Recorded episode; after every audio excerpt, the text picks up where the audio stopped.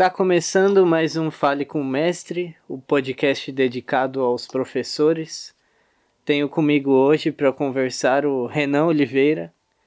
Ele é graduado em Ciências Sociais pela Universidade Federal de São Carlos, é, em História e Filosofia pela Universidade de Franca, é, mestre em Política Científica e Tecnológica pelo Instituto de Geociência da Universidade Estadual de Campinas Aí eu fiquei em dúvida que esse período que o site fala período sanduíche, tá certo?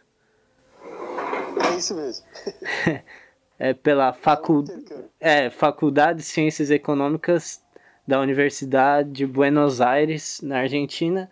Atua principalmente nos seguintes temas: movimentos sociais, trabalho, educação, meio ambiente, tecnologia, ciência e sociedade. Então você fez intercâmbio na Argentina? Isso, foi durante o mestrado. Lá e... na, na Unicamp eu fiz intercâmbio na Universidade de Buenos Aires. E como é que foi esse período aí? Foi muito interessante, né? muito rico.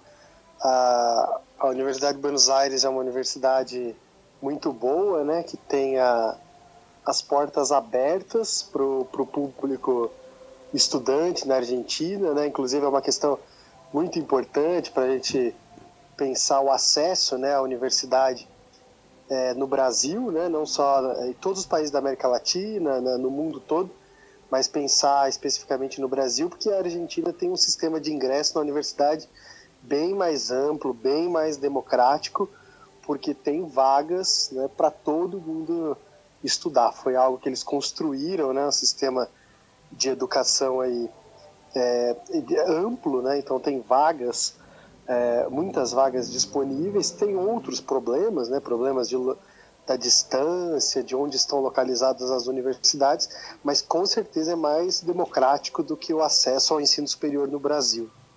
Ah, sim. E como, voltando um pouquinho para trás, por exemplo, dando exemplo de como ingressar na faculdade, como foi sua trajetória desde garoto até escolher o que você queria cursar? Então, eu quando estava estudando no, uh, no colégio, né, no ensino médio, eu fiz, é, passei por aqueles processos de, de escolha vocacional, né, aqueles testes que a, ou a escola oferece, hoje tem muitos testes na internet, né, ou tem outros meios também que a gente descobre em outros lugares para como outros lugares, né, como centros comunitários, igrejas, a própria família, né, pode trazer essa questão do teste vocacional e é, eu acho que é muito importante fazer, né? porque quando a gente está nessa fase assim na escola, né, muitos, a maioria são adolescentes, é, não é fácil tomar uma, uma, uma, escolha, fazer uma escolha e tomar uma decisão como essa. Né? Então esses testes são muito importantes. Então na época eu fiz um teste que foi oferecido pela escola e eu já sabia, né, comigo mesmo, que, que a minha paixão, assim, a minha tendência era na, na área de ciências sociais e humanas, né? E realmente, quando eu fiz o teste, tudo indicou que a minha, minha área de atuação deveria ser nas ciências sociais e humanas, e assim foi. Né? Prestei os vestibulares em ciências sociais e fui cursar ciências sociais na, na Universidade Federal de São Carlos, né, no interior de São Paulo.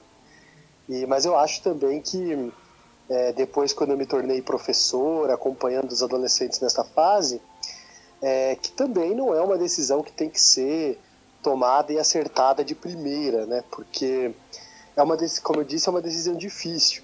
Então, muitas vezes essa decisão é tomada num ano de cursinho ou depois tendo uma experiência profissional, né? Existem vários caminhos, né? Não só do, do vestibular, que é o tipo de acesso no Brasil, né?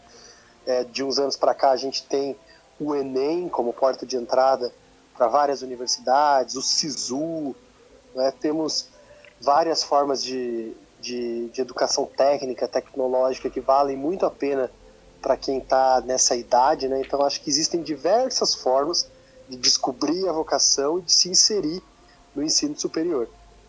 Sim. É... A gente se conheceu uma peça que foi que eu fui para fazer uma resenha para a faculdade e era a peça O Capital. Foi o grupo Arlequins, eu peguei até o papelzinho para poder falar certo.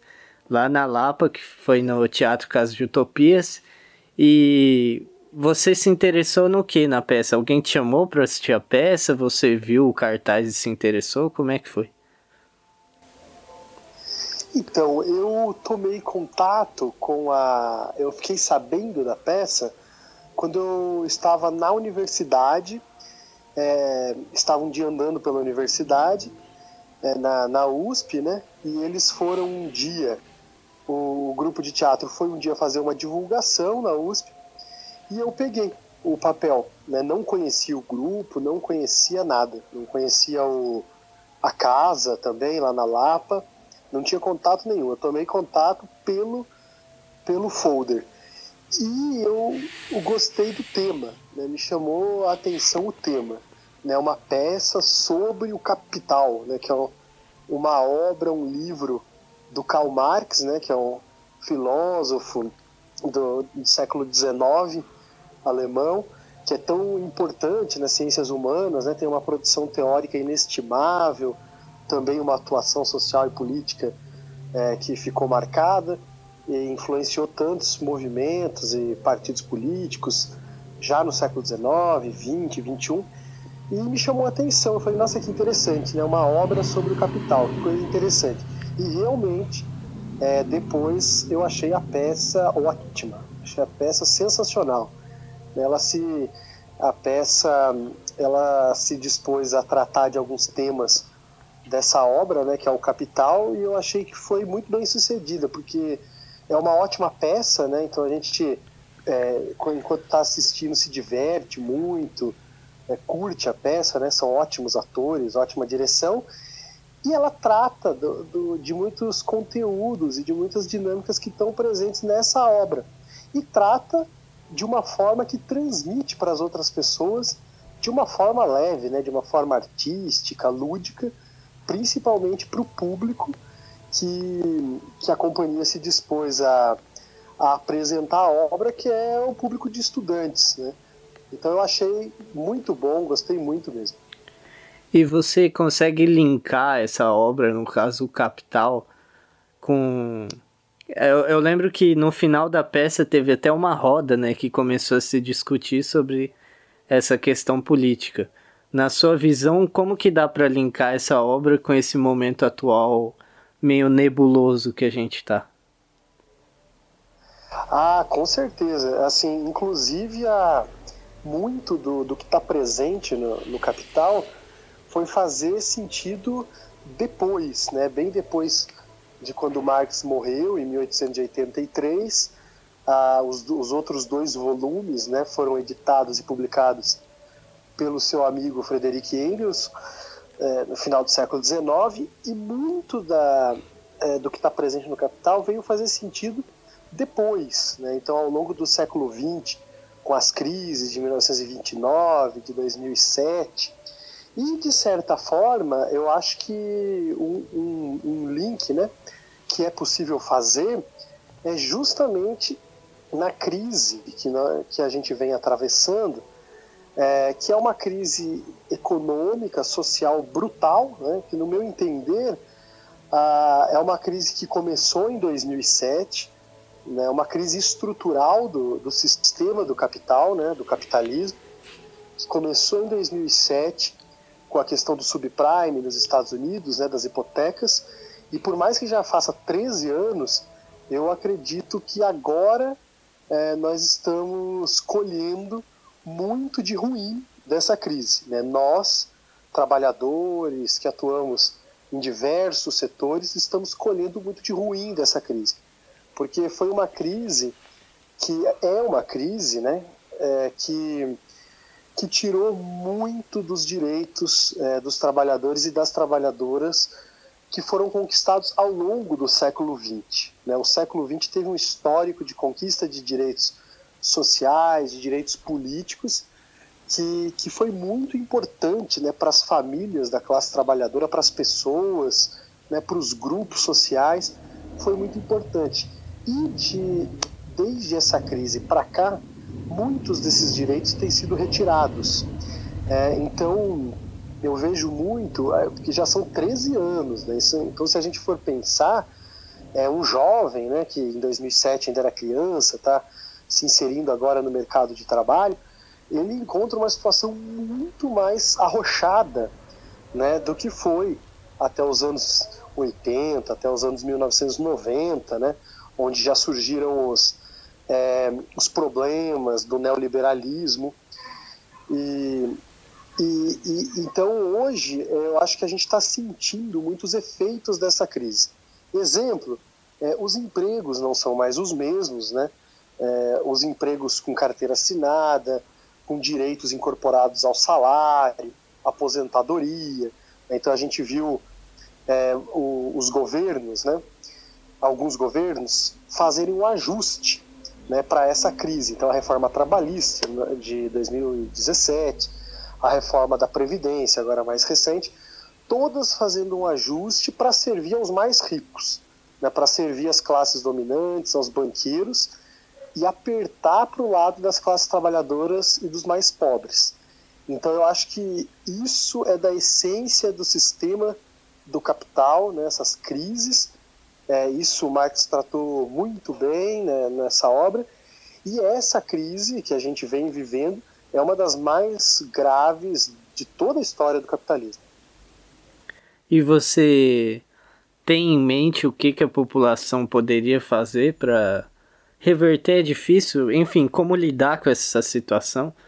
Eu sei que é uma pergunta complicada porque a população tem várias pessoas e várias mentes diferentes.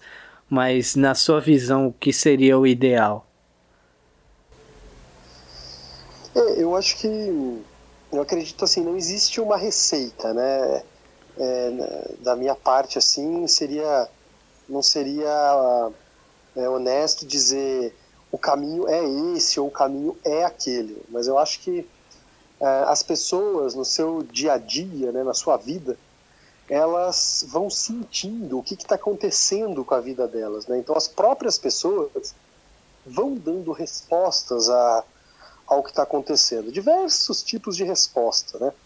É, então quando a gente vê é, os direitos de, de previdenciários, por exemplo, serem completamente retirados, né?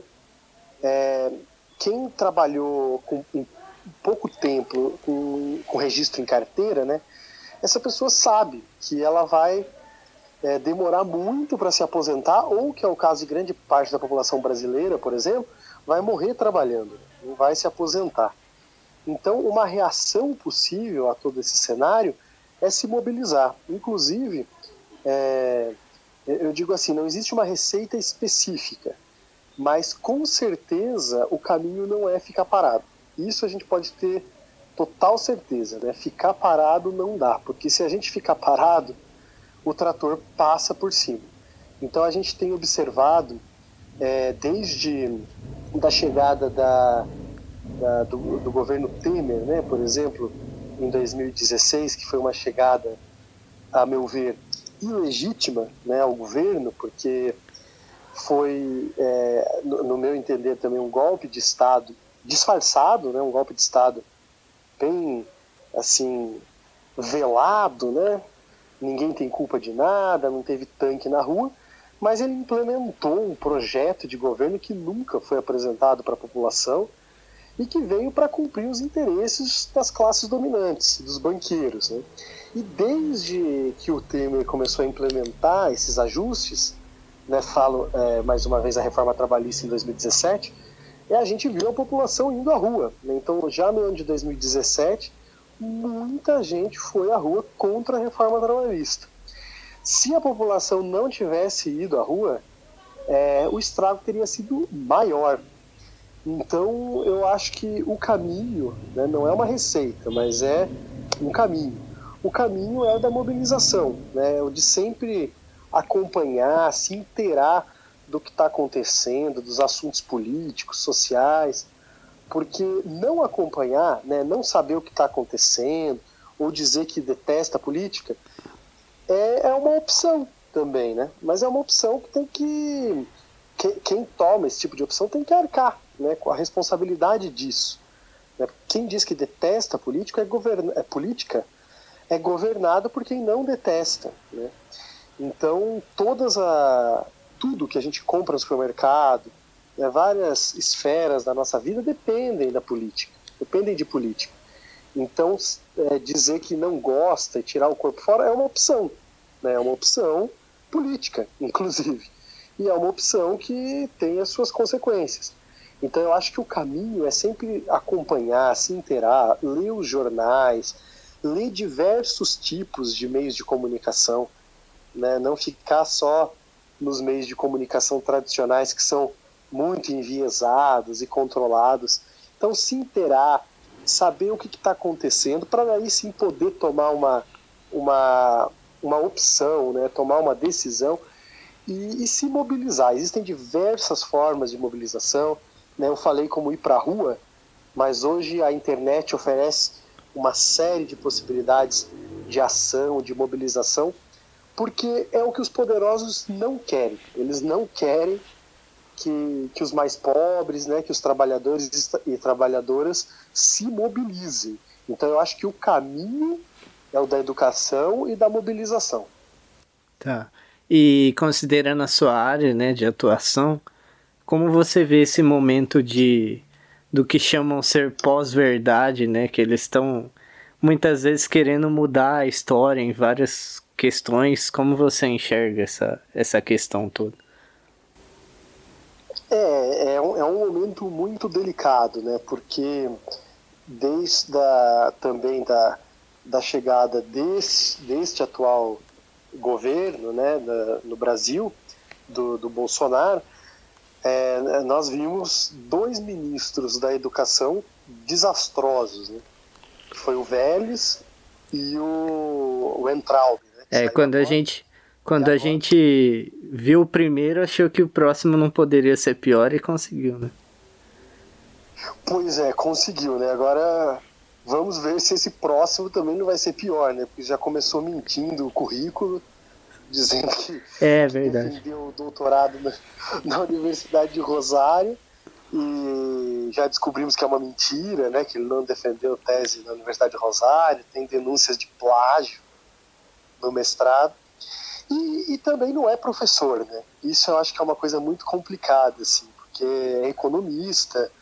É, se nós olharmos aí os últimos ministros, nenhum tem experi teve experiência, de fato, com, com sala de aula, né? Muito menos com a educação básica, né? com ensino fundamental, com ensino médio.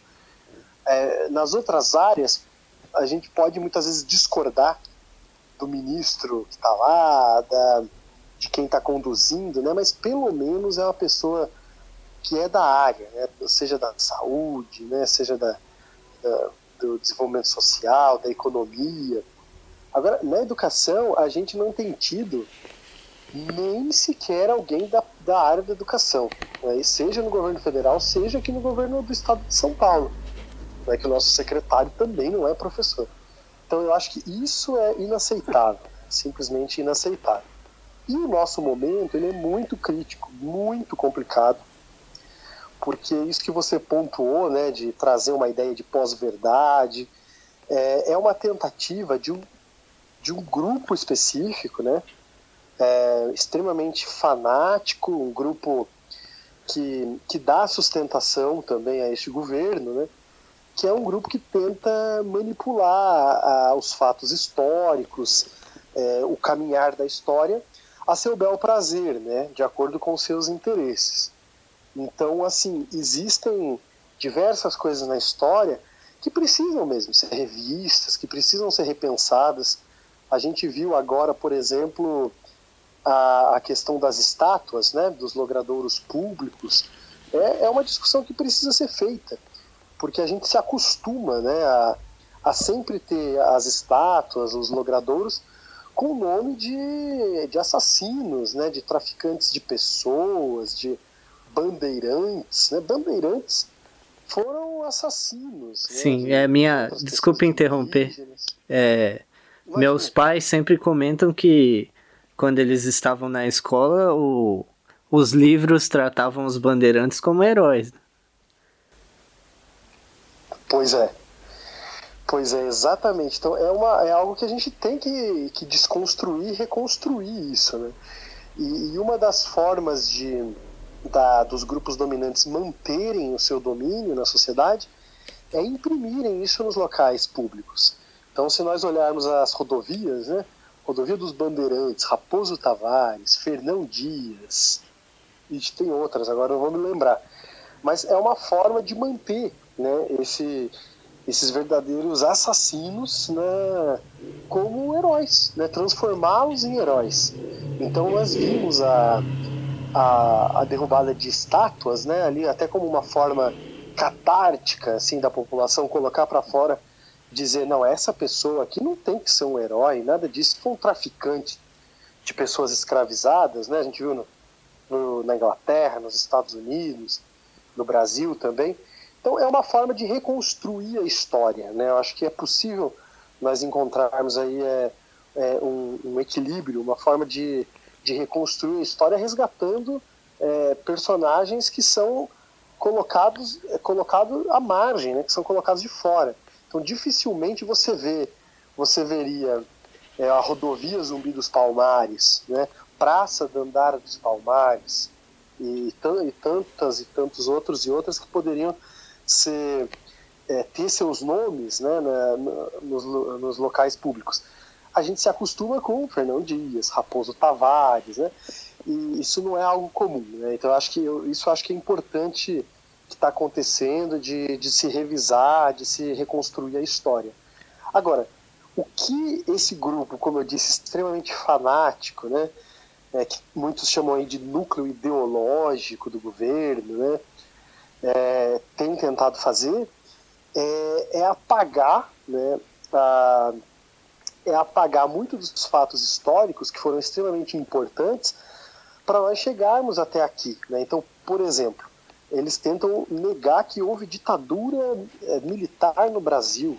Né? Isso é de um absurdo sem tamanho, porque é claro que houve ditadura é, militar no Brasil, civil militar. Né? É, então, assim, reconhecer isso é o mínimo para nós conseguirmos avançar enquanto sociedade, dar mais passos né, para uma sociedade mais democrática, mais plural, com mais direitos. Negar que houve algo, uma experiência tão terrível como essa, é passar um trator em cima da história, né, em cima das famílias, das pessoas que tanto sofreram, que tantas coisas passaram por essa experiência. Esse é um exemplo, né? Tem tantas outras coisas que eles tentam destruir, mas essa tentativa de destruição é para servir aos seus interesses. Né? Então, por exemplo, né, nesse caso da ditadura, dizer que não houve ditadura pode ter o interesse de legitimar um governo como esse, né, legitimar um possível outro possível golpe né, com apoio de militares. Então, as coisas não são à toa. Né? Essa, essa, essa coisa de pós-verdade, de dizer que as coisas não existiram, que é tudo uma invencionice, tem interesses por trás. É, agora indo de, finalmente para a parte da sala de aula, eu vou tentar unir as perguntas todas numa só. Primeiro, como surgiu de você começar a dar aula? É, e se você, considerando o momento político atual, se você já teve algum embate com algum aluno, alguma coisa assim. Porque na faculdade às vezes acontece esses casos. No seu caso já aconteceu? Ah, sim. É, então eu comecei a dar aula né, quando eu estava cursando né, a Faculdade de Ciências Sociais, lá na UFSCar, em São Carlos.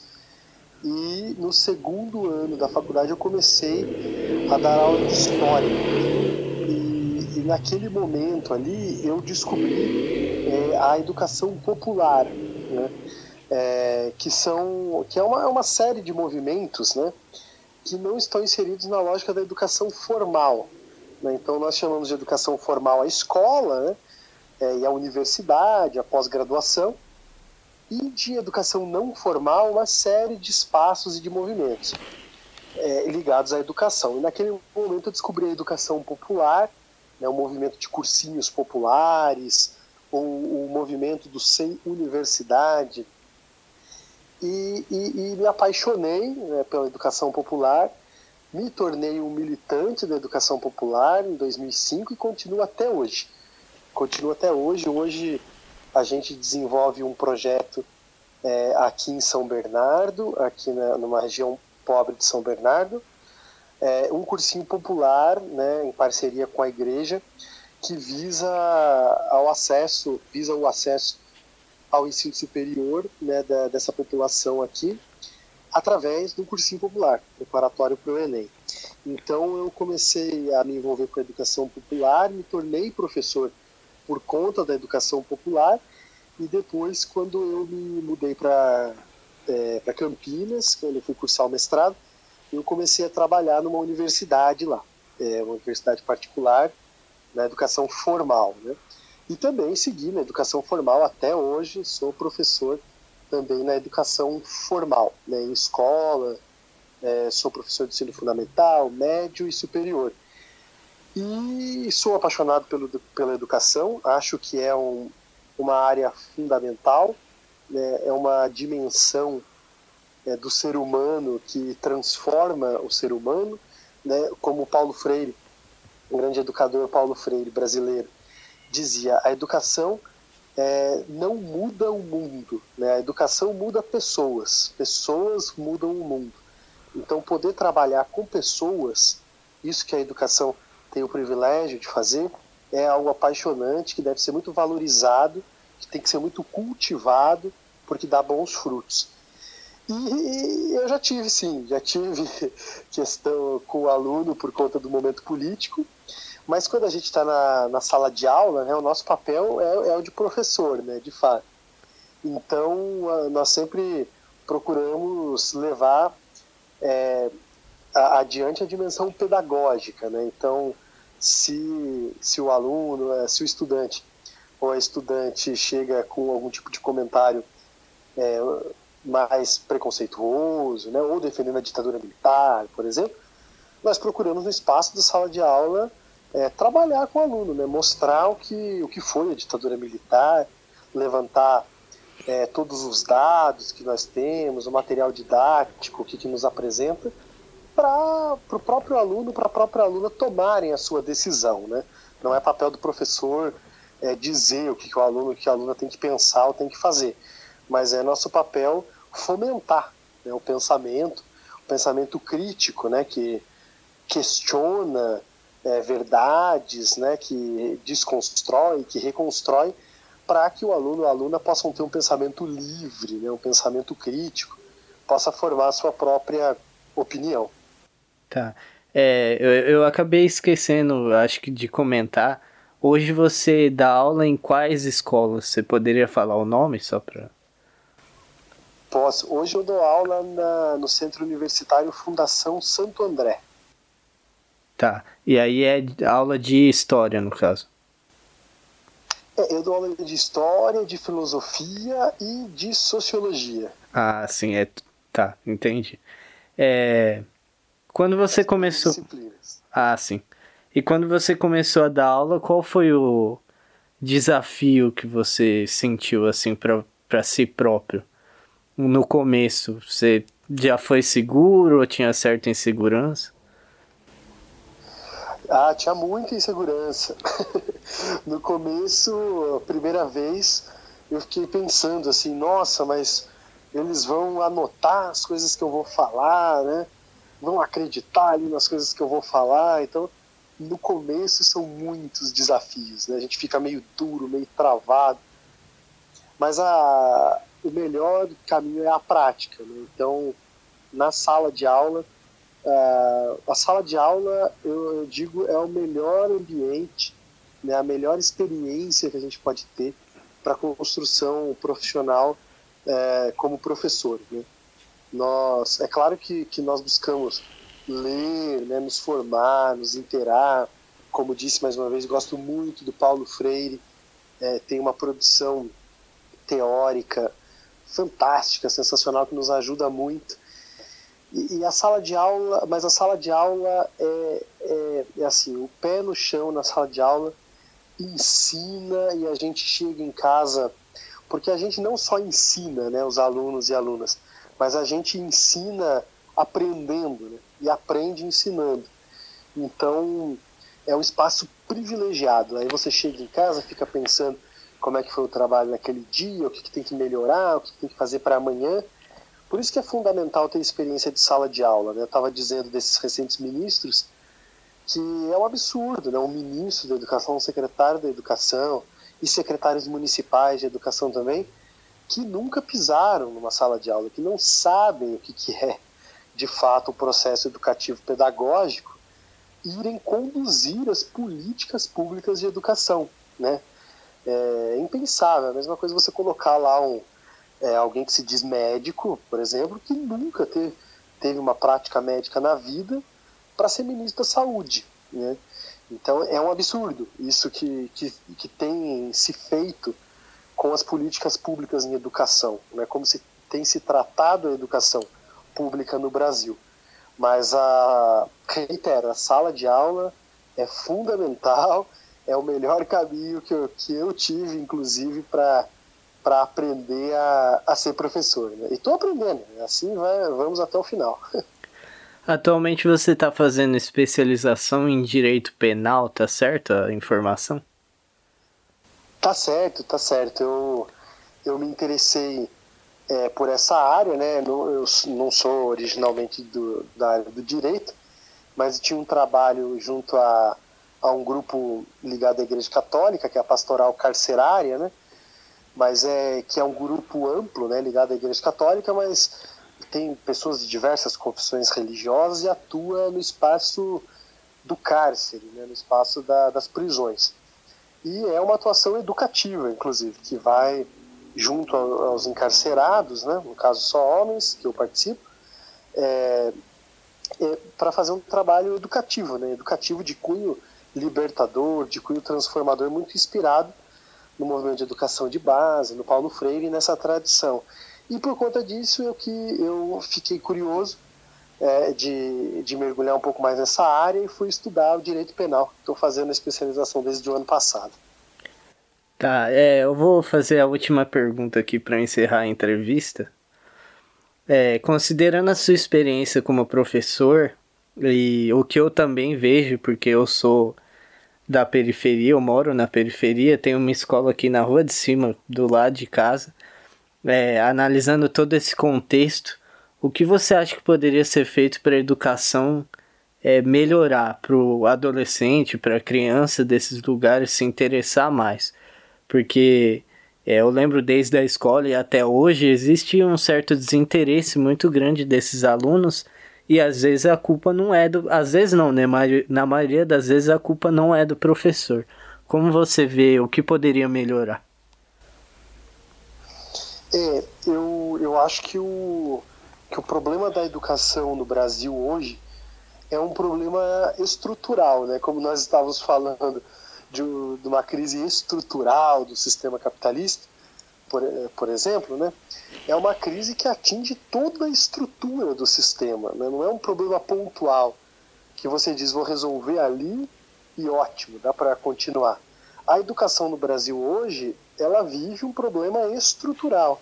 Então são vários problemas né, que precisam ser solucionados para que a estrutura toda, né, para que o sistema educacional seja de qualidade, tenha força, né, tenha, tenha é, a possibilidade de oferecer aos alunos e às alunas o melhor né, que eles merecem. Então, como é uma crise estrutural também da educação, ela tem que ser resolvida de crise ela tem que ser resolvida de forma também estrutural. Né? Então, a educação como um todo, eu acredito que tenha que ser repensada. É todo o modelo. É, esse é o primeiro passo, repensar o, repensar o modelo que nós temos hoje de educação.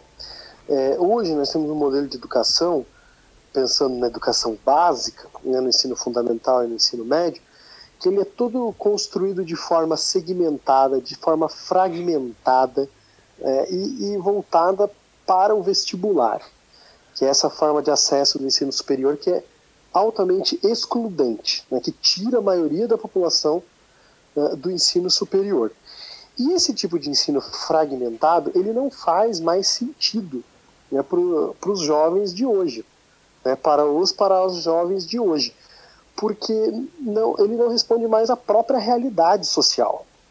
Né? Então, esse tipo de educação cartesiana, né, que a gente chama na filosofia, né, toda fragmentada, dividida em disciplinas, né? então nós temos a disciplina A, disciplina B, disciplina C, disciplina D, toda, tudo separado, muda, muda o horário, bate o sinal, tal. Isso funcionava, pro, funcionava assim, né? Isso fazia sentido para o mundo fordista, né? Quadrado do século XX, que o trabalhador terminava sua formação ia trabalhar na fábrica, né? É, todo, toda toda periodiz, periodizada, né? É, Hoje o mundo não é mais assim, né? o mundo é mais dinâmico, é mais complexo, tem outros fluxos, a escola tem que responder a isso. Ela tem que, tem que propor uma educação que seja mais holística, mais sistêmica, que trate o tempo todo da questão ambiental, por exemplo. Hoje, uma escola que não trata da questão ambiental não faz o menor sentido, porque a crise ambiental, crise ecológica, ela é brutal. Né? Se nós não respondermos a ela, em pouco tempo nós teremos problemas dos mais variados possíveis, como já estamos tendo, né? como, como é o caso da pandemia. Né? Por exemplo, a pandemia, o coronavírus, é, vem, da, vem da natureza. Né? Então tem muita coisa que a gente ainda não sabe, mas é muito fruto do, da nossa relação com a natureza. Né? Se nós temos um tipo de relação com a natureza, nos consideramos fora dela, separados dela, ela responde, né, de alguma forma. Então, repensar todo esse modelo que trata as coisas de forma compartilhada e pensar a educação de uma forma sistêmica, holística, integrada, é o primeiro passo para a educação básica. E existem várias outras medidas, citarei algumas assim que são emergenciais, né, que são básicas, é, como a, a, a estrutura das escolas tem que ser tem que ser tem que ser uma estrutura boa, né, não, não tem como a gente chegar num lugar para estudar e ter carteira quebrada, é, salas superlotadas, uma educação completamente precarizada. E isso não dá, né? A gente tem que chegar num lugar agradável, né? que tenha contato com a natureza, inclusive né? toda a estrutura tem que ser agradável né? para se estudar, né? para poder fomentar o estudo. É, a situação dos profissionais da educação tem que ser refeita. E os profissionais da educação no, no Brasil, desde os anos 1960, pelo menos, é, é muito ruim. Né? Os profissionais da educação são desvalorizados. É muito difícil é um jovem ter a, a vontade, a vocação. É se tiver a vocação para ser educador, educadora, seguir nessa área, porque os estímulos são poucos. Né? Então, as carreiras, os cargos, salários têm que ser valorizados, isso na educação. É, e, a, e, a, e, a, gente tem que repensar esse modelo de acesso ao ensino superior, que é o vestibular. O vestibular acaba tirando né, a, a população que estudou a maior parte da vida em escola pública da universidade pública, né, o que é algo muito muito ruim, né, muito negativo do meu ponto de vista, porque a universidade pública tem que ser para todas e para todos, né, principalmente para a população trabalhadora para a maioria da população, e não para uma elite. Esse é o papel da universidade pública, que ainda é muito boa no Brasil, mas que a gente tem que tomar muito cuidado para não, né, não tornar também a universidade pública sucateada e destruída, porque é, os governos, né, certos governos, vêm tentando fazer. Então, acho que assim, essas medidas que eu citei são algumas medidas básicas, emergenciais, que a gente tem que fazer para sacudir a educação. Né? Assim, seria um choque mesmo para refazer as coisas na educação, mas a gente precisa superar essa crise estrutural da educação e construir um novo modelo democrático, plural, libertador, acessível e que faça sentido na vida das pessoas. Tá, legal. Eu queria agradecer a entrevista. É, eu percebo que a cada entrevista que eu faço eu vou aprendendo junto com quem eu tô entrevistando, porque eu tô entrevistando professores, então é super legal isso. E você tem algum recado para deixar no fim, alguma coisa? Eu sempre deixo esse espaço.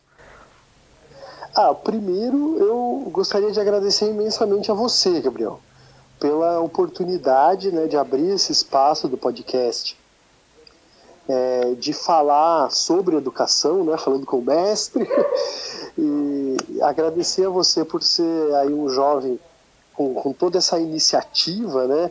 Então, como você disse no começo, você estava lá assistindo a peça, buscando conhecimento, né, buscando a forma de conhecer o mundo, de se inteirar através da arte. É, isso é, é, muito importante. Né? Seria, a gente ficaria muito feliz é, se esses espaços culturais, educacionais tivessem um alcance muito maior, principalmente para a população mais periférica, para a população mais pobre, né, que, que é, é, carente de direitos, né, de todos os tipos de direitos, direitos sociais, culturais, porque muitas vezes a gente tem o básico, mas precisa ter mais acesso a, aos meios culturais, né? É, e eu acho que isso é o, é, o, é, o, é o que eu gostaria de deixar como recado, é, principalmente para para os e para as estudantes, né? Acreditem que o estudo de vocês, que o que vocês estão fazendo, que no que vocês estão se dedicando, vai valer muito a pena. Já vale muito a pena. Né? Estudar é uma forma de conhecer o mundo e de transformá-lo. Né? Nós não estudamos apenas para guardar mais conhecimento, né? ou, ou, ou simplesmente para ter um emprego melhor, embora seja para isso também, mas é, nós estudamos para conhecer e transformar o mundo. Né? É, estudar é, é entrar em comunhão com a realidade e transformá-la, sempre da, da melhor forma possível. Né? Então eu quero deixar é, esse recado para todos e todas estudantes que, que nos acompanharam, que vão nos acompanhar né, também. É, acreditem no, no, estudo de vocês, né, com as condições que vocês encontram, com que vocês têm de estrutura educacional, pedagógica, façam o melhor de vocês, é, que vocês com certeza vão chegar muito longe, é, mas nunca sozinhos, né? nunca sozinhos e sozinhas. Façam o melhor de vocês, mas sempre acreditando, sempre sabendo que nós só alcançamos os nossos objetivos de forma coletiva, né? de forma conjunta. Então, todos os problemas, sejam pedagógicos, sejam políticos, têm que ser debatidos coletivamente, seja na família, seja na igreja, seja no bairro, seja com os amigos, seja no bar, seja em todos os lugares onde tenham mais pessoas, os problemas têm que ser encarados, debatidos e têm que ser solucionados, né? E é, e é essa a nossa, a nossa parte é, que a gente pode fazer. Ir para a luta, seja na educação, seja em diversos assuntos políticos, ir para a luta e fazer a diferença. Legal, esse foi mais um episódio do Fale com o Mestre. Tem a gente no Instagram para quem quiser curtir. E é isso, até o próximo episódio.